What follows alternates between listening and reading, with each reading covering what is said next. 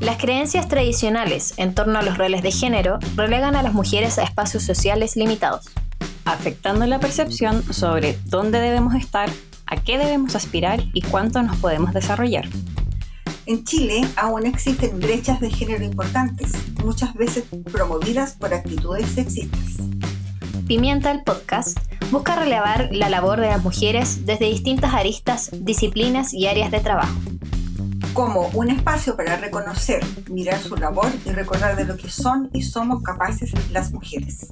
Bienvenidas a la segunda temporada de Pimienta el podcast. Hola, ¿cómo están?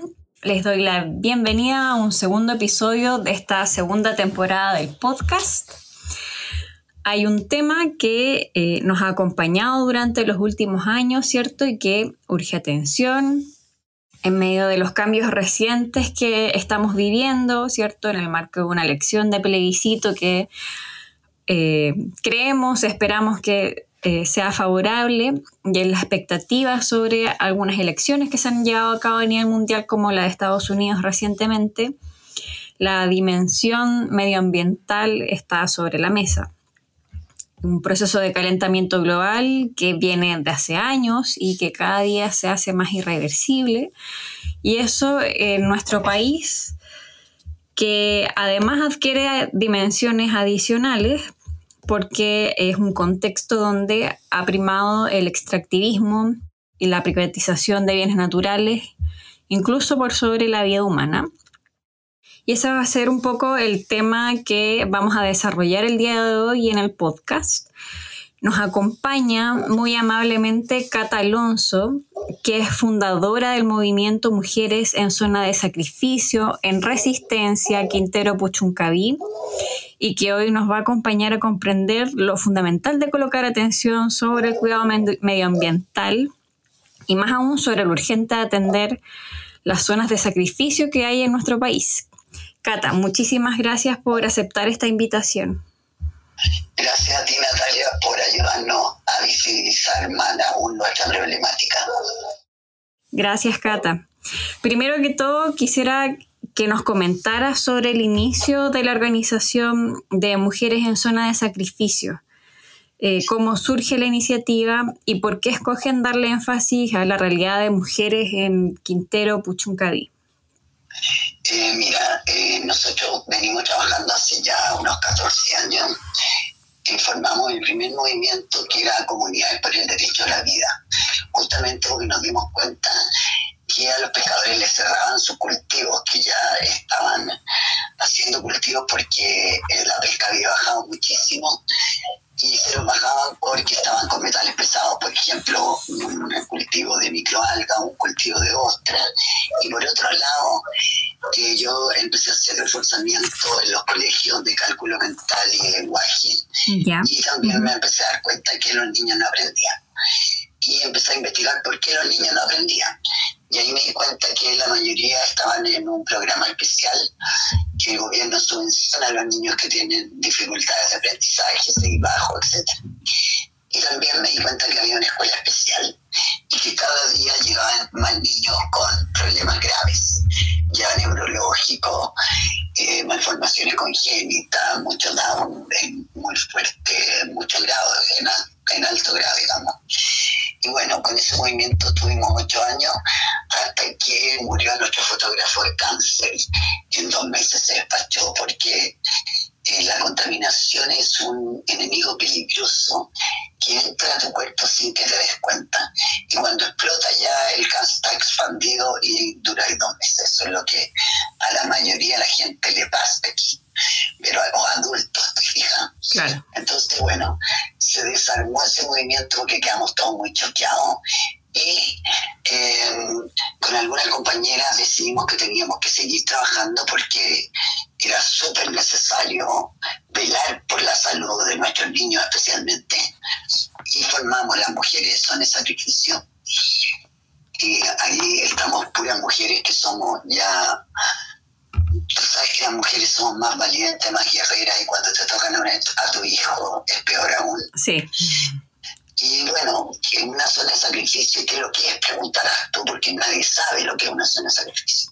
Es cuando te han contaminado todo, han arrasado con el ecosistema, han arrasado con el fondo marino, con el mar, con las aguas dulces, con los suelos y con el aire. Entonces, eh, ese es el problema mayor y las mujeres lamentablemente contaminamos a nuestro hijo a través de nuestro útero. Entonces nuestros hijos ya nacen contaminados. Aquí en Puchuncaví uno de cada cuatro niños está naciendo así.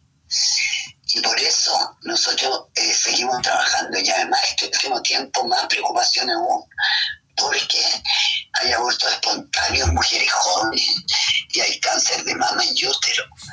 Que eso eh, no existía antes, antes era común está naturalizado en la zona que la gente mayor se muere de cáncer. Pero ahora eh, es distinto. Y además el último estudio que salió ahora hace poquito eh, dice que los niños de menores de 5 años están expuestos al cáncer.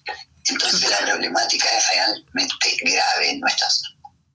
O sea, es, es multisistémica la contaminación y ya está expandiéndose a, en el fondo a toda la población, como sin, sin, diferenciación de rango etario. Exacto, exacto. ¿Y cuál es la realidad actual que se vive en estas zonas? Porque pensaba también, por ejemplo, recientemente surgió cierto un gran debate y desconcierto, aunque quizás no tanto desconcierto, eh, de que el gobierno no haya firmado el acuerdo de Escazú, cómo han experimentado estos años, eh, cómo lidian día a día con esta realidad. Mira, eh, para nosotros es súper difícil porque tenemos un parque industrial que cuenta con 19 empresas peligrosas y contaminantes. Muchas de ellas no tienen resolución sanitaria, que ni siquiera un ambulante Chile puede eh, trabajar sin tenerla. Bueno, ellos trabajan así. RCA también, hay muchas que no lo tienen porque fueron instaladas antes de la ley de medio ambiente. Y lamentablemente, donde tú tenemos a Codelco con una refinería y una fundición, y pegado a ello tenemos cuatro termoeléctricas a carbón de SGN. En ninguna parte del mundo hay fundición al lado de eh, termoeléctrica a carbón, porque la sinergia ya produce cáncer. Eso está absolutamente prohibido, solo aquí lo tenemos tenemos ENAP, tenemos a ENEL con dos termoeléctricas a, cemento pelón, que tú sabes lo que contaminan, tenemos a con productos químicos peligrosísimos, tenemos a Gasmar, tenemos a Gelivile con, con eh, el gas, que también usan productos tóxicos altísimos. Tenemos a la Catamotún que acopia carbón, a la Chela, a la Copeca, Panimex, a Prochotana, todos con una tecnología obsoleta. Y por como bien de la torta, la facha tiene un aeropuerto. Entonces el día que se caiga un avión o que pase cualquier accidente, volamos todos aquí en un segundo. A nosotros desde el 2008 en adelante que se nos vienen intoxicando nuestros niños. Eh, no sé si te acuerdas del 2011, el episodio de la griega, que logramos visibilizarlo porque el resto nos enviaban invisibilizados, nosotros hemos hecho todas las denuncias posibles. Y llegamos al 2018, que ya ahí fueron más de 2.000 niños y mujeres. Y el gobierno, en vez de polarizar la empresa, que era lo que estábamos pidiendo para saber eh, qué emite cada una y ver por qué nos estábamos envenenando, el gobierno paraliza los colegios entonces, eh, las mujeres y los niños, las mujeres dejaron de trabajar, obviamente, para poder cuidar a los niños. Y se intoxicaron mucho más los días posteriores porque quedaron encerrados en las casas. Y las casas y los suelos y todo está contaminado. Entonces, eh, se intoxicaron más todavía. Bueno, y el, el, gobierno lo que hizo fue militarizar nuestro pueblo, poner eh, la gente de la FACH vestida de guerra en todas las empresas, eh, carabineros a caballo en todo, en todos los ocho kilómetros que tenemos entre Quintero y Puchoncaví de costero.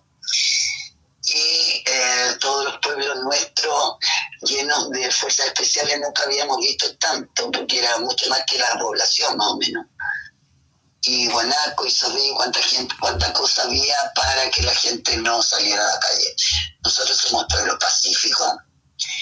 claro que salimos porque nuestros niños se estaban intoxicando, los niños estaban con sangre, llegaban al, al, hospital que es de cuarta categoría, que no tiene nada, ni siquiera tiene una red de oxígeno hasta el día de hoy, menos una cama clínica. Entonces llegaban las mamás con los niños, las mujeres con, no sintiendo la extremidad, de, con vómitos, con diarrea y sangre en narices y los médicos no hayan que hace poco no sabían con qué estaban intoxicados, así con paracetamol y eso sería todo. Y todos tirados en el suelo porque no daban abasto ni los CEFAM ni, ni el hospital. Bueno, el gobierno también, eh, después de eso, dispone que los colegios deben comprar purificadores de aire, por ejemplo.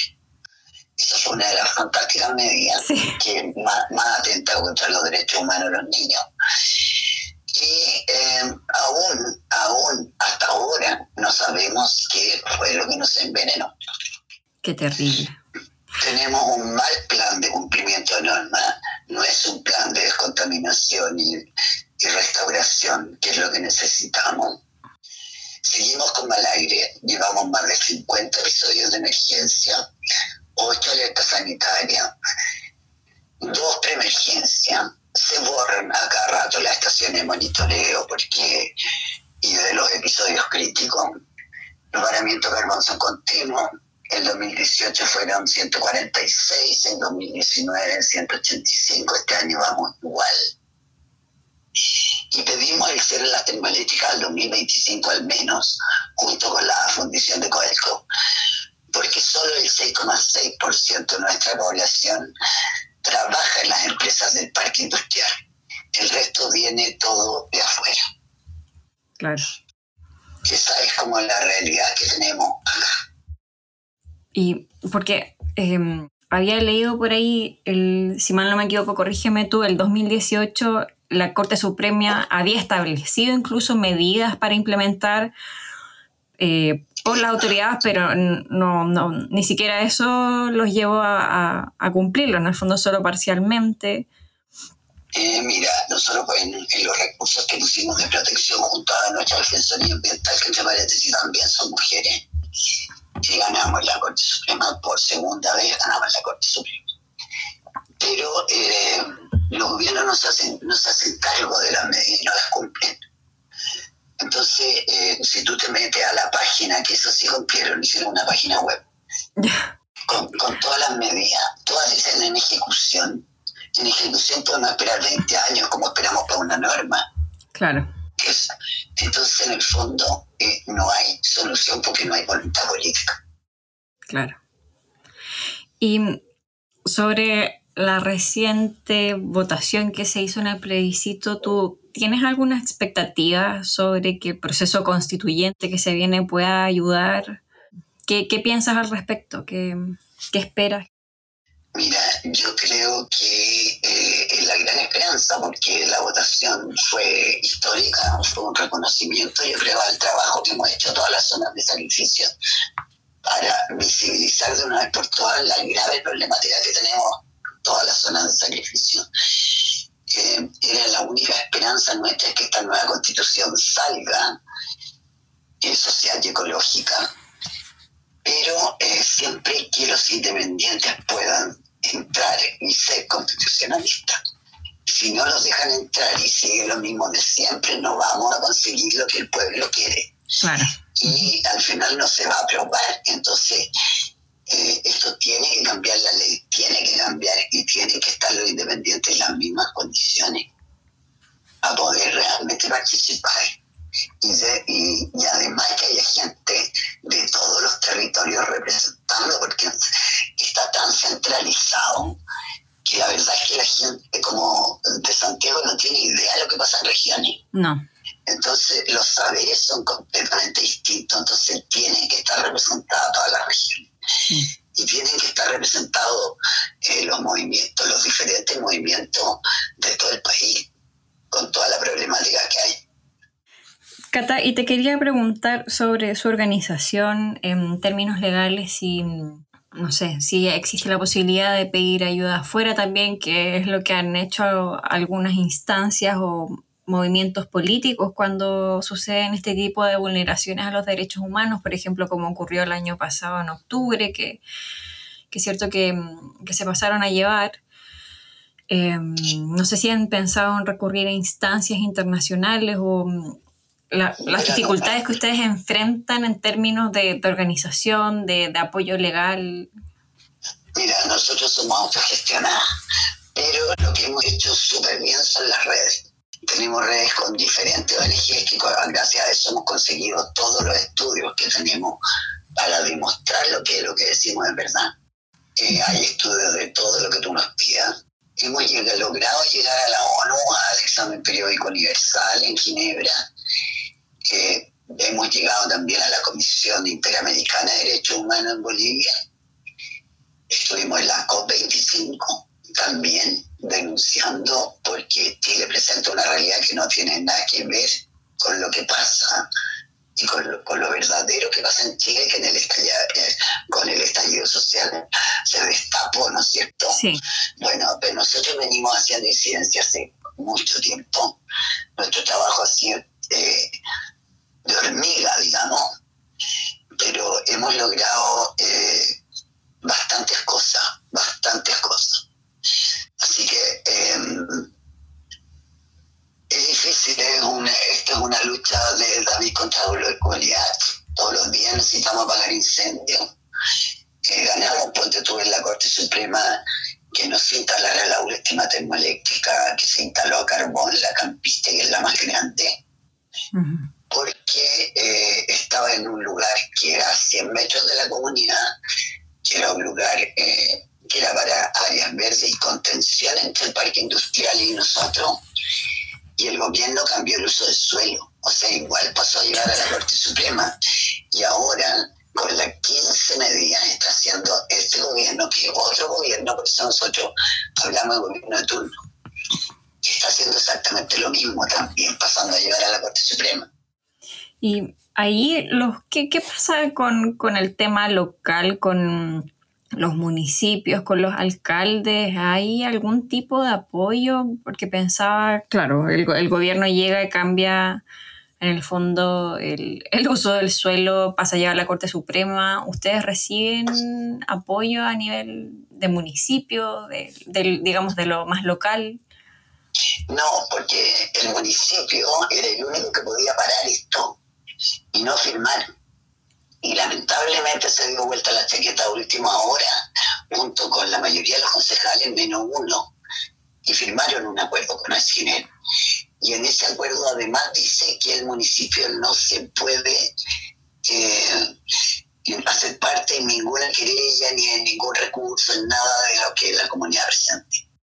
Está estimulado con Asciner. Entonces, eh, en el fondo, no tenemos apoyo de los municipios, normalmente trabajan con las empresas, como también así cooptan a la población con, y la dividen, porque tiran 50 proyectos de entre 500 lucas y un palo y medio para, no sé, pues, para el club deportivo, las camisetas, para el tecito de, de la junta de vecinos, o el baño, qué sé yo.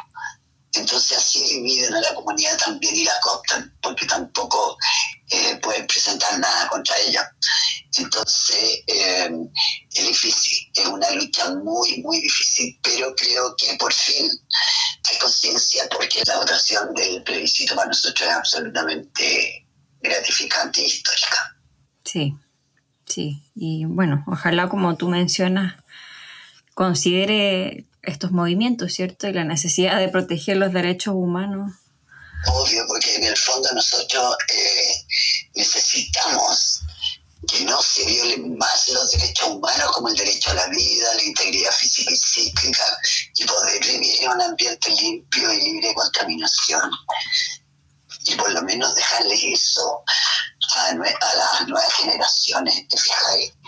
Y, recuperar el territorio, porque nosotros teníamos aquí una vida antes, una calidad de vida maravillosa.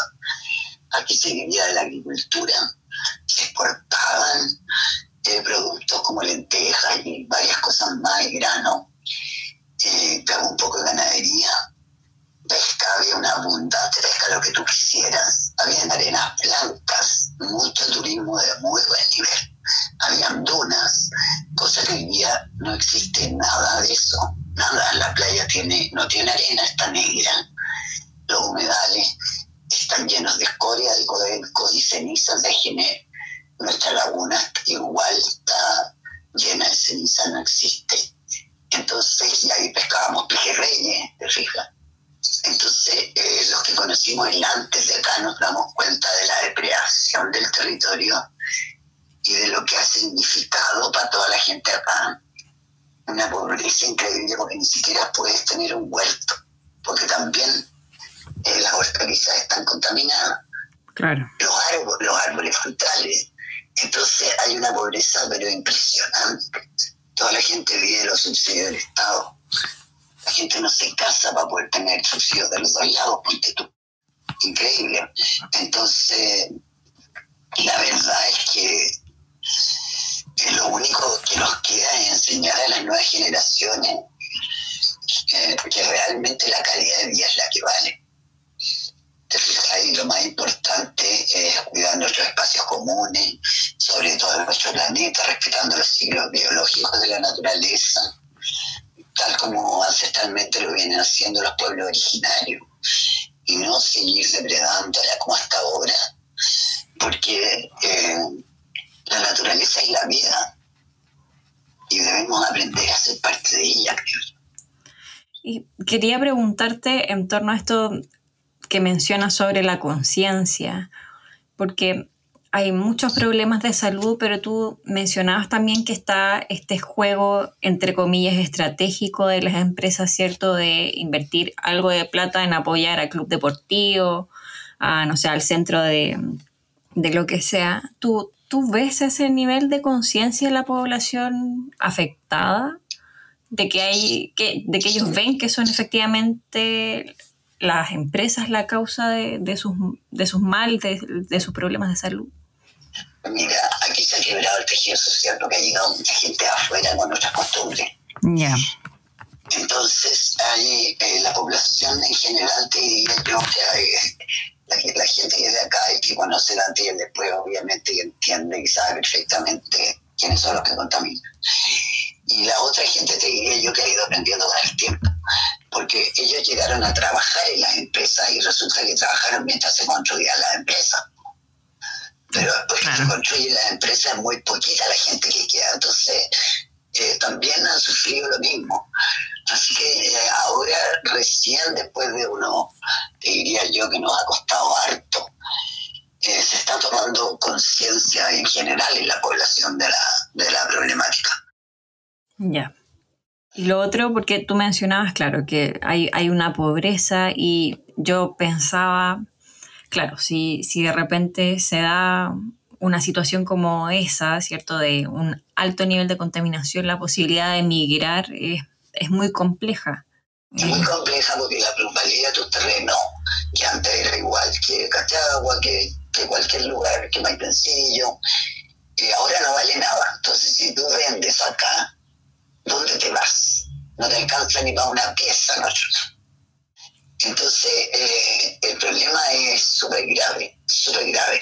Y por otro lado, eh, ¿por qué te vas a ir tú si tú estabas aquí antes que llegaran las empresas y tenías una calidad de vida preciosa?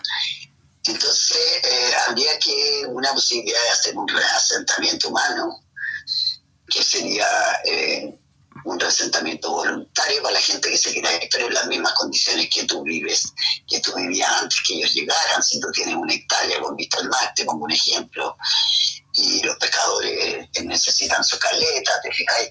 O sea, esas serían las condiciones. Y lo otro es, eh, como se ha hecho en algunos otros países, que les ha pasado lo que pasó aquí hace muchos años, eh, que se han puesto el Estado y ha reconvertido a todas las empresas, las ha encapsulado y, y ya y las ha obligado, digamos, a producir eh, con sus desechos de energías renovables. Y las ha obligado también junto con el Estado a recuperar el terreno y las comunidades trabajando en eso y se han demorado 10 años y lo han logrado. Pero para eso tiene que haber una o dos empresas en un lugar, no 19. Claro. ¿Te fijas? Entonces, las cosas se pueden hacer con voluntad política, pero aquí no hay. Por lo menos nosotros, ningún gobierno, hemos visto ninguna ninguna voluntad. Así que nuestra esperanza está en la nueva constitución nomás. Y Cata, creo que no te lo he preguntado, pero ¿ustedes cuándo se formaron como movimiento? Nosotros llevamos seis años en este movimiento. Seis años. Sí, eh, nos formamos con personalidad jurídica para existir, digamos, legalmente, pero eh, es solo para eso, no usamos los cargos ni nada, somos todos iguales, y porque así no se producen problemas de ego ni, ni ninguna de las cosas que pasan normalmente en los otros movimientos Claro. con los cargos. Claro. Así que así funcionamos.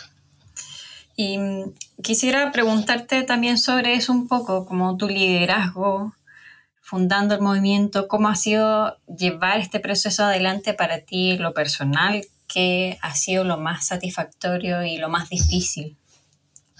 Mira, eh, yo creo que lo más satisfactorio sido eh, cuando hemos ganado la Corte Suprema, tú, eh, cuando hemos logrado llegar a la ONU, en el Parlamento hemos logrado comisiones investigadoras, porque hubo un plan de, de descontaminación que presentó el gobierno anterior que contaminaba más que descontaminaban. Chuta. Entonces la Contraloría lo rechazó.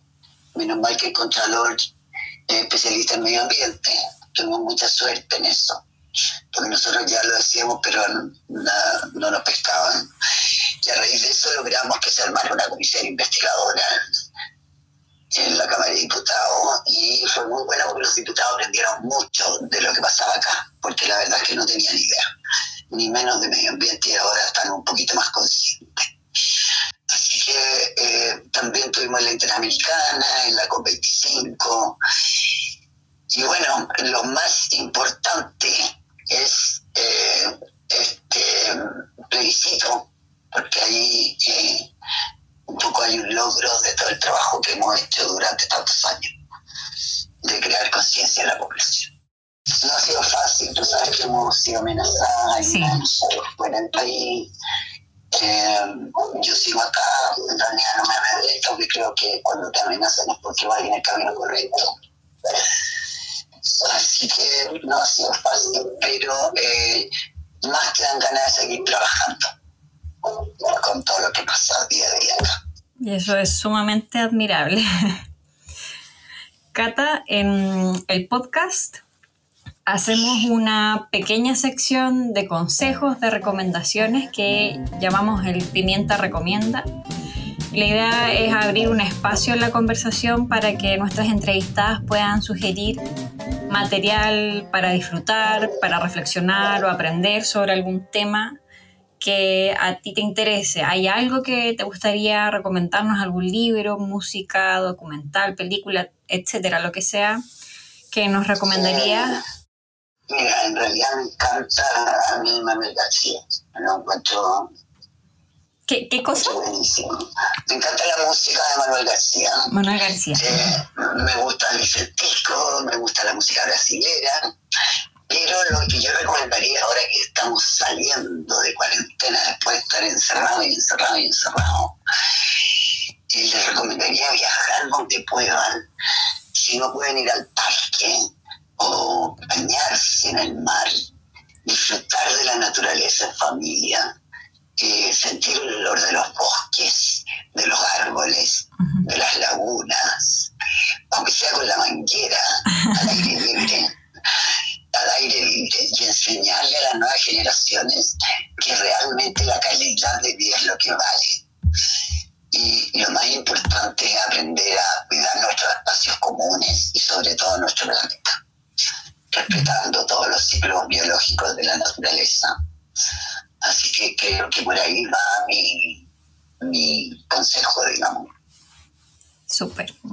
gracias. De nada. Para ir cerrando la entrevista, siempre hago esta pregunta porque mm, es un podcast enfocado en el trabajo de mujeres, ¿cierto? Que aportan a la sociedad, que luchan por mejorarla. Y mm, dado que tú también trabajas en una una urbanización, en un movimiento que, son, que está conformado por mujeres, ¿qué mensaje le enviarías a nuestra audiencia, sobre todo a las mujeres y jóvenes que nos escuchen? Eh, que luchen, que defiendan sus territorios y que tengamos de ejemplo a los pueblos originarios de cómo eh, convivir y ser parte de la naturaleza. Porque tenemos que tomar conciencia que si no paramos, eh, si no cambiamos la materia energética, si el planeta sube de temperatura no va a haber vida la naturaleza se va, es tan sabia que ella se va a renovar, pero la vida humana no. Claro. Entonces creo que hay que tomar conciencia en eso. Esa es mi, comentario. Cata, muchas gracias por participar en el podcast, por tu disposición a conversar conmigo y, contarnos sobre tu lucha y gracias por dar esta lucha por tanta gente, tantas mujeres, tantos niños y niñas que están sufriendo. Te lo agradezco mucho y mm, espero representar también a quienes luchan contigo y te agradecen por tu trabajo. Muchas gracias a ti y estamos dispuestos a cuando quieras. Genial. Muchas gracias, Cata. Que estés bien.